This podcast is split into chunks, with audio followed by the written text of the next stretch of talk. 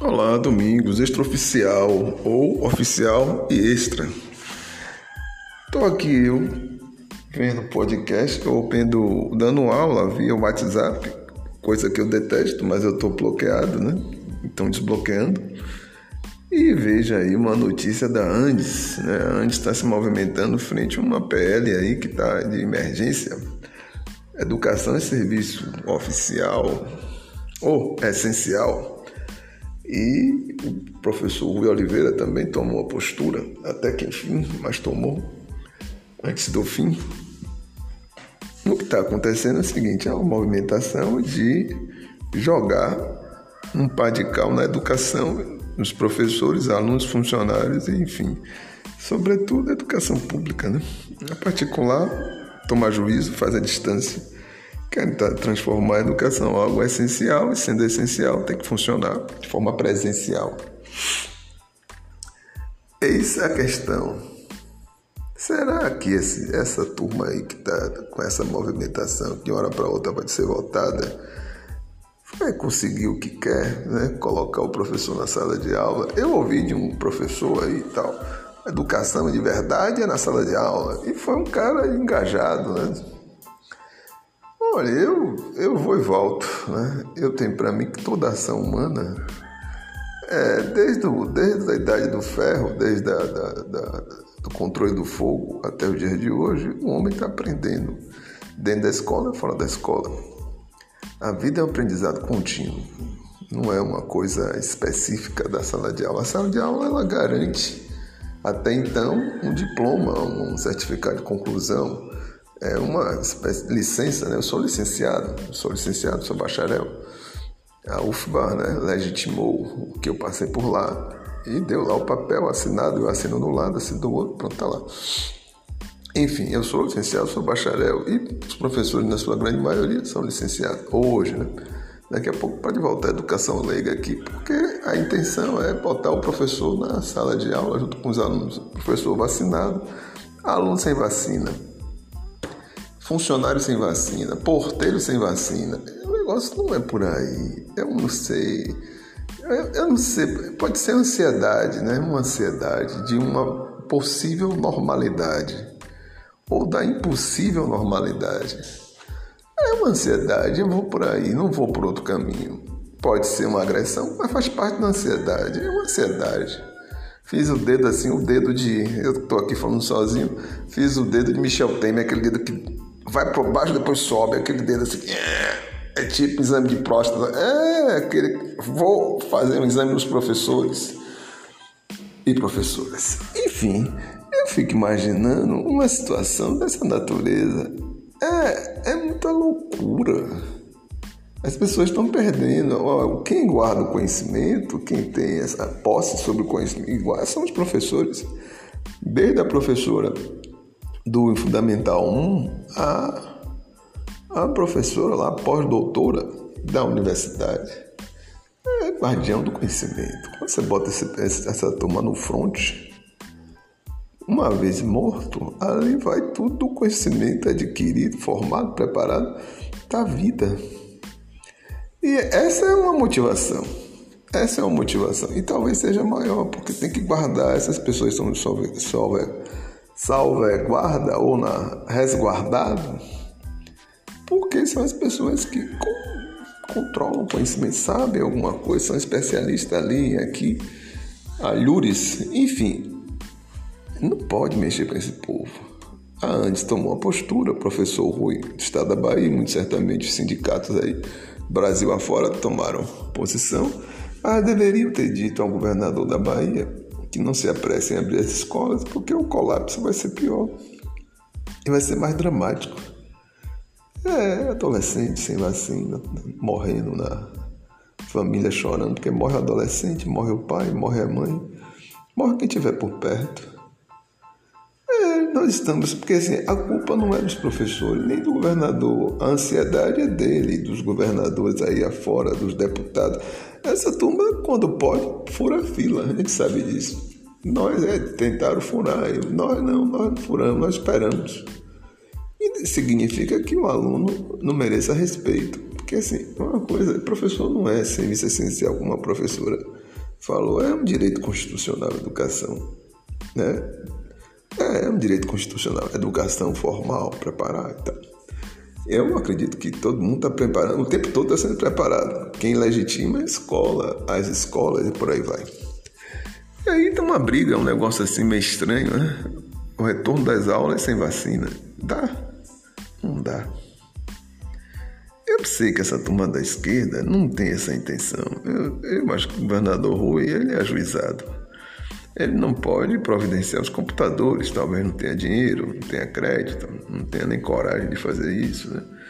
Eu acho que não, acho que ele não. E a turma que está com ele está mais pelo emprego, não está mais pelo desejo. Vou ali colaborar, colaborar ganho dinheiro, tal e tal, mas não chega em frente ao, presidente, ao governador e diz: governador, tem que providenciar as máquinas. Esse ano está perdido. Se nós não ficarmos nessa educação aí via WhatsApp, que é a coisa mais louca que eu já vi, que te teria que é, providenciar não só equipamentos, tal, tal. Já tem a plataforma, agora falta os equipamentos. Para botar um aluno na sala de aula com Covid. Um aluno com Covid é a turma toda com Covid. Não pode. Não sei, a, a, tem aquele Achille, né, um filósofo que fala da falta de sensibilidade. Esses homens perderam a sensibilidade. Depois quer voto e depois chora. Falando do governador da Bahia, todos aí choram quando vê, quando político chorando é uma coisa medonha, mas o da Bahia chorou também. Não pode entrar nessa discussão. Ele tem que pensar um pouquinho. Travesseiro é, é amigo melhor do político. O que é que eu vou fazer com o meu eleitor? Botar na sala de aula ou providenciar os computadores? Ele tem que providenciar. Não por mim, Domingos, pelo, pela urna, que ele gosta. Político, sobretudo turma do PT, gosta de voto, gosta de assembleia, gosta de piquete e gosta de voto, como todos eles gostam de voto num período de democracia, porque o outro lá já estava mapeando lá o golpe. O exército caiu fora da confusão. Só o Pazuello que está com o pé, o pé preso, preso na CPI aí, da Covid. Pazuello e o outro. Enfim, é preciso ter duas medidas, é preciso ter cuidado com a vida alheia, né? Porque se você mata a criança, você mata o adulto. E na hora de você procurar o voto, você não vai ter voto. Você já não vai ter voto das crianças que nascem nesse ano, né? nesses dois anos aí. A, a taxa de natalidade já baixou. Você não vai ter voto, não vai ter, não vai ter aquela coisa lá da gente para pagar a impostadoria dos outros, porque a taxa de natalidade baixou. Pouca gente tendo filho, pouca gente tendo filho é pouco voto, pouco emprego e pouca gente para substituir as vagas. E agora tá essa loucura, esse frenesi, vamos voltar às aulas, serviços essenciais. É preciso pensar um pouco, moderar um pouco, eu não sei, é uma, é uma coisa meio. É, isso aí é, é, ansiedade, é ansiedade, não é outra. A ideia do normal, da normalidade, é por aí. Não é outra coisa. Para mim é a ideia, ou a falsa ideia da normalidade. Não estamos numa realidade normal. Covid está impondo uma série de formas de viver né? Sobretudo para quem não tem dinheiro. Essa turma toda que está precisando comer, comer, que é uma necessidade, né? Pirâmide de Maslow, pirâmide, é necessidade essencial. Comer, vestir-se, cheirar bem. Isso o governo tem que estar tá preocupado. Vacinar, viver. Nós estamos na, numa, numa, numa equação que o XYZ é igual à vida. E sala de aula agora, educação que vai acontecer, que tem acontecido aí, mala é mala, é educação à distância. É o que pode. É, tá, tá sendo assim, um tiroteio no escuro. Mas é isso que pode. E o Estado deveria aprimorar isso. Tenha medo da educação. Eu, eu não gosto da ideia da distância mas é o que tem. Se eu for no meu fundo, no meu coração, eu, eu vou lá dentro. Mas a minha razão diz: não dá. Meu coração eu gosto da sala de aula, das discussões dos alunos, daquela coisa, até daquela gritaria que eu já não suporto mais, eu gosto. É, é, eu gosto. mas é o, é o coração, corcodes, core, não é outra coisa. Agora a minha razão, a minha razão disse não, não pode. Pode porque eu vou ser um agente aí, vou ver gente morrendo e vou, vou talvez mate gente, eu passe a doença para os outros e não fica cometido. E aí a culpa é muito grande, não é só uma culpa, são várias culpas. Então tem que pensar nisso. Pensar com, sabe? Deitar, pensar e ver o que está fazendo, né? E tem que se posicionar. Porque essa coisa com a educação parece um maltrato. Eu disse outro dia aí para os colegas, né, é, não é uma coisa da ilha, é um maltrato com a educação, é uma coisa brasileira, dito e, dito e visto, né? E daqui a pouco vai ser publicado, porque todo mundo na rua tomando um ônibus ou tomando um carro, não vai dar certo isso. Isso, honestamente, não vai dar certo. Aí o Covid se arrasta, entra para 2022, né? E aí já é o caos. Aí é o caos. Três anos de Covid, aí não há quem aguente. Fico por aqui, só foi um extra, né? Para falar sobre essa situação assim estranha. Né?